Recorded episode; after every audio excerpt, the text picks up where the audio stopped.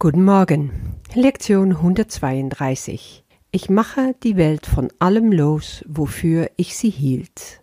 Heute werden die Schritte, die wir vollzogen haben, indem wir die Welt, die wir sehen, nicht wollen und die Welt, die wir nicht sehen, sehr wohl haben wollen, dass wir keine zwei Welten gleichzeitig sehen, dass wir aber die Wahrheit sehen wollen, das waren also die vier vorangehende Lektionen.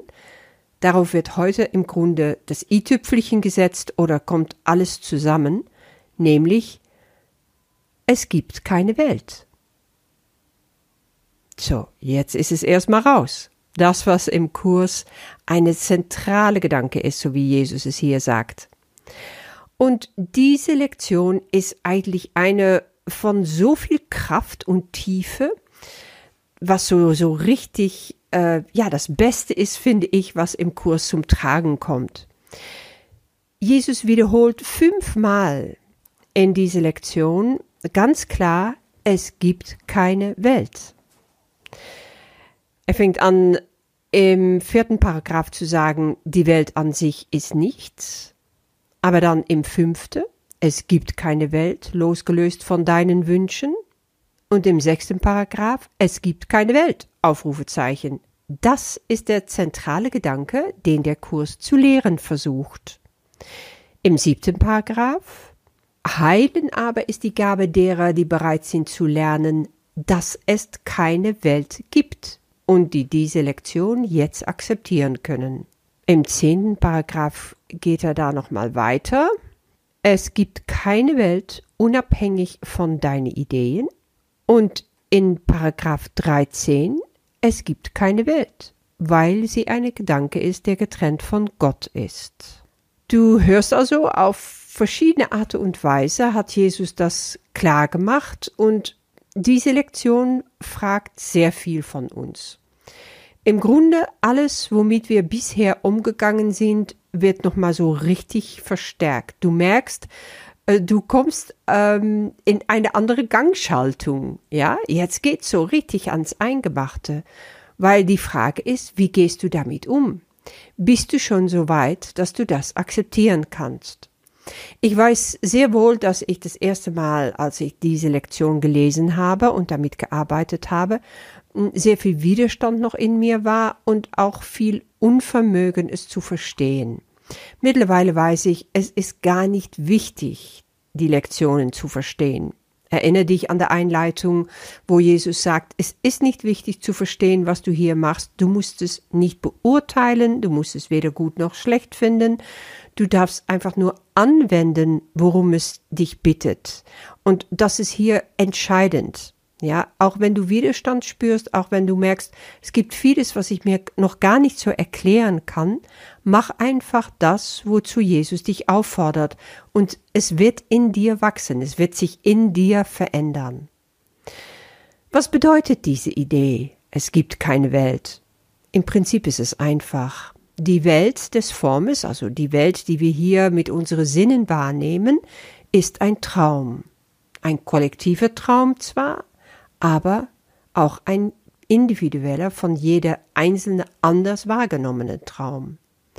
Alles, was du siehst, siehst du als in einem Traum.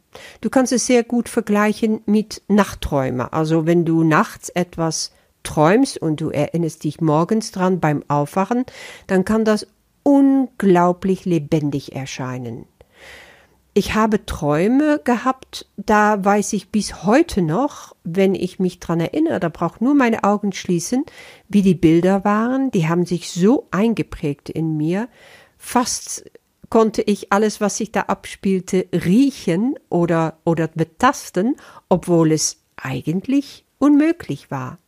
Trotzdem, diese Träume haben sich aus irgendeinem Grund tief in mir eingeprägt ist es dann so abwegig, sich vorzustellen, dass das, was wir auch tagsüber hier erleben, auf unsere Zeitlinie zwischen Geburt und Tod, nichts anderes ist als ein Traum, dass die Wirklichkeit sich ganz woanders abspielt, weil das ist, was Jesus uns auch klar macht. Wir sind keine Sekunde losgelöst von Gott, Wir sind an dem Ort, wo Gott weilt. Da sind wir nie weggegangen.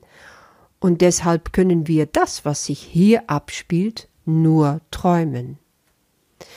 Wir haben uns beschäftigt mit der Macht der Gedanken. Ja, also in Lektion 128 und 29 war das sehr wichtig. Nichts, was diese Welt bietet, will ich eigentlich, also ändere ich meine Gedanken. Ich lerne damit umzugehen. Und in dieser Lektion machen wir den letzten Schritt zu maximale Freiheit. Welche Chance liegt da drin? Zu sehen, nee, diese Welt gibt's nicht. Diese Welt ist nichts anderes als ein Traum. Weil alles, was wir auf diese Welt projizieren, können wir auch zurücknehmen. Also das heißt, all deine Wünsche, all deine Erwartungen, Meinungen, Urteile, alle Ängste, alle Trauer, alles, was du verbindest mit Sachen, die sich hier abspielen in diese Welt, die beziehen sich doch alle auf Form, auf Raum und Zeit, auf Vergangenheit. Und es sind nichts anderes als Traumbilder. Wenn das so ist, wenn du nur Traumbilder wahrnimmst, auch kollektive, dann kannst du denen einfach jetzt die Macht über dich entziehen. Du kannst also alles, was du diese Bedeutung gegeben hast, auch wieder zurückholen. Und die Welt kann verschwinden. Du kannst dich also von der Welt befreien, aber du kannst auch die Welt befreien, weil die Welt ist unsere Gefangene wie Jesus es ausdrückt. Erinnere dich an, an die erste Lektion, Lektion 2. Ich habe allem die gesamte Bedeutung gegeben, die es für mich hat. Es gibt die Welt nicht. Oder in Lektion 15. Meine Gedanken sind Bilder, die ich gemacht habe. Und in 32. Ich habe die Welt erfunden, die ich sehe. Diese Veränderung, die da in deine Gedanken stattfindet, in deinem Denken stattfindet, die verändert die Welt. Hier in der Gegenwart, sagt Jesus im dritten Paragraph, wird die Welt befreit. Weil die Welt ist unser Gefangene durch unsere Gedanken. Und im vierzehnten Paragraph, da erklärt er das nochmal. Heute zielen wir darauf ab, die Welt von allen nichtigen Gedanken zu befreien, die wir jemals über sie hegten und über alle Lebewesen, die wir auf ihr sehen, das heißt alle Menschen, Tiere, aber sogar Pflanzen oder Steine. Sie können nicht dort sein, ebenso wenig wie wir. Denn wir befinden uns in der Wohnstadt, die unser Vater uns bereitet hat, zugleich mit ihnen, das heißt zugleich mit all unsere geliebte Tiere zum Beispiel. Und wir, die wir so sind, wie er uns schuf, möchten wir die Welt an diesem Tag losmachen von einer jeden unserer Illusionen, damit wir frei sein mögen. Aber es befreit nicht nur uns, auch unsere Brüder, auch die Welt. Weil wenn wir alle zusammen gefangen sind in ein einziger Albtraum, wir sehen das, wir nehmen das wahr, aber jetzt können wir einen Schritt weitergehen und sehen, dass das, was wir da wahrnehmen, es gar nicht gibt. Es ist unser kollektives Bewusstsein, unsere kollektive Wahrnehmung, die das kreiert hat. Und wo auch so viel Schatten ist, nämlich das Ego, das so groß rauskommt diese Tage, da gibt es aber auch viel Licht. Das ist die Welt der Dualität, worin wir uns bewegen. Und die Frage ist, wählen wir Licht oder Schatten? Wählen wir Angst oder Liebe? Weil nur wenn wir die Liebe wählen und uns in der Gegenwart damit aufhalten, im heiligen Augenblick, was wir immer weiter ausdehnen, können wir diese Welt entrinnen und können wir wirklich uns so mit Gott verbinden, dass wir befreit werden von dem, was hier ist. Das ist, was das Erwachen bedeutet. Ja, wir dürfen das also heute zweimal 15 Minuten lang üben und die führen wir folgendermaßen durch mit, dem Text. Ich, der ich bleibe, so wie Gott mich schuf, möchte die Welt von allem losmachen, wofür ich sie hielt. Denn ich bin wirklich weil die Welt es nicht ist. Und ich möchte meine eigene Wirklichkeit erkennen. Nehme es so an, wie Jesus es hier ausdrückt.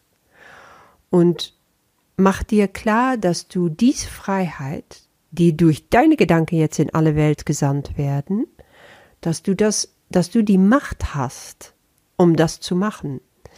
Aber die Versuchung ist natürlich da, das zu verleugnen. Und jedes Mal, wenn du spürst, dass die Versuchung da ist, dann sag dir, ich mache die Welt von allem los, wofür ich sie hielt, und wähle meine eigene Wirklichkeit an ihrer Stadt. Ich wünsche dir damit ein gesegneter Tag und bis morgen.